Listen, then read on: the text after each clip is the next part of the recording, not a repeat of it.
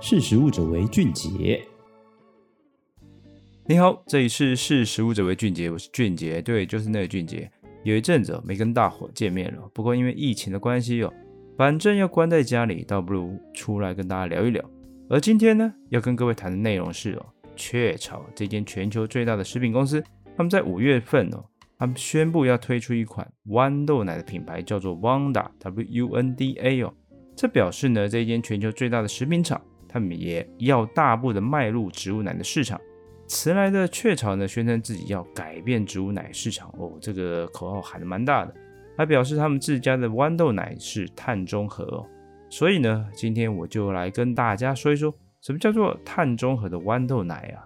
根据 Global Market Insight 这一间市场调查公司的统计，二零一九年全球植物奶市场规模它达到惊人的一百二十亿美元哦。而且它将以每年百分之十一的复合年均增长率来成长，预计在二零二六年还会达到更惊人的两百一十亿美元。所以嘞，风靡全球咖啡界的瑞典燕麦奶商 Oatly，他们才会在今年的四月份宣布准备上柜，因为这个钱哦实在太好赚了。可见植物奶市场呢其实已经非常的火热。那也就是因为市场如此的火热哦，所以今年的五月四号。雀巢就在它的全球的总部宣布推出全新的豌豆奶的品牌，叫做 Wanda，代表呢这间世界上最大的食品厂，他们真的要跨进来哦。虽然雀巢在今年的五月份才加入植物奶的战场，还有一点点晚，可是他们背后呢可是火力全开的投入植物基的食品市场啊。像是呢他们去年九月，他们就在他们瑞士的什么科诺芬根的研发中心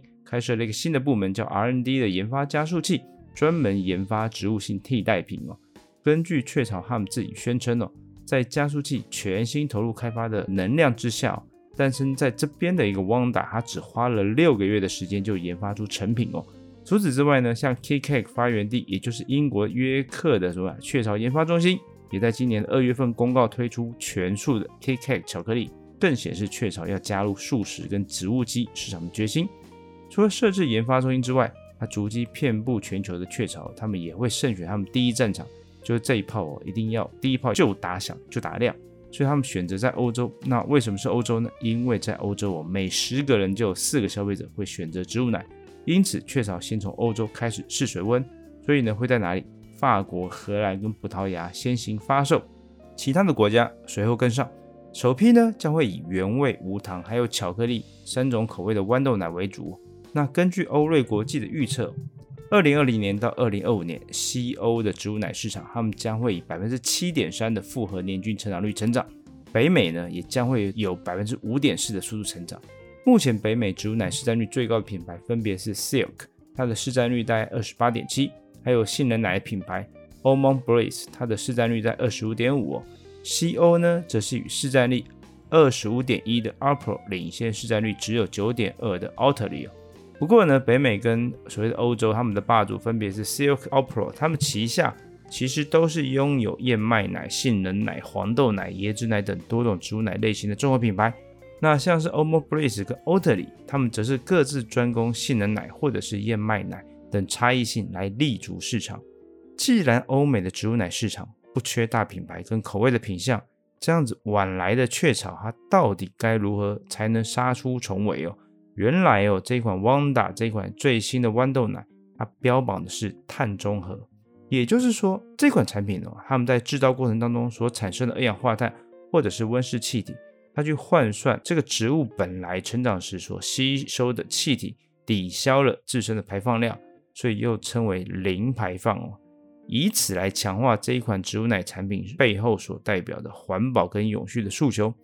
除此之外呢，Wanda 的营养价值也获得了 Nutri-Score 最高 A 级的认证哦。它宣称产品所含的膳食纤维含量非常的高，它糖跟脂肪的含量很低，而且富含钙质，拥有丰富的维生素 D 跟 B 二跟 B 十二。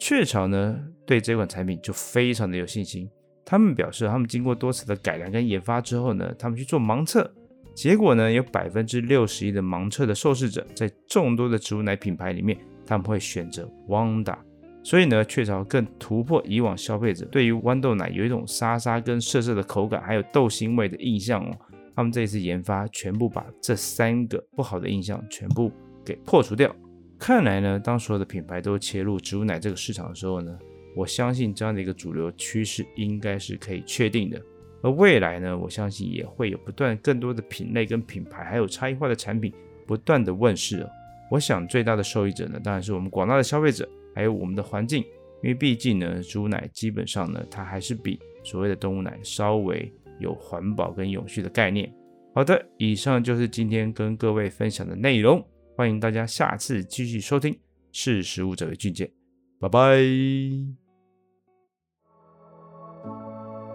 识时务者为俊杰。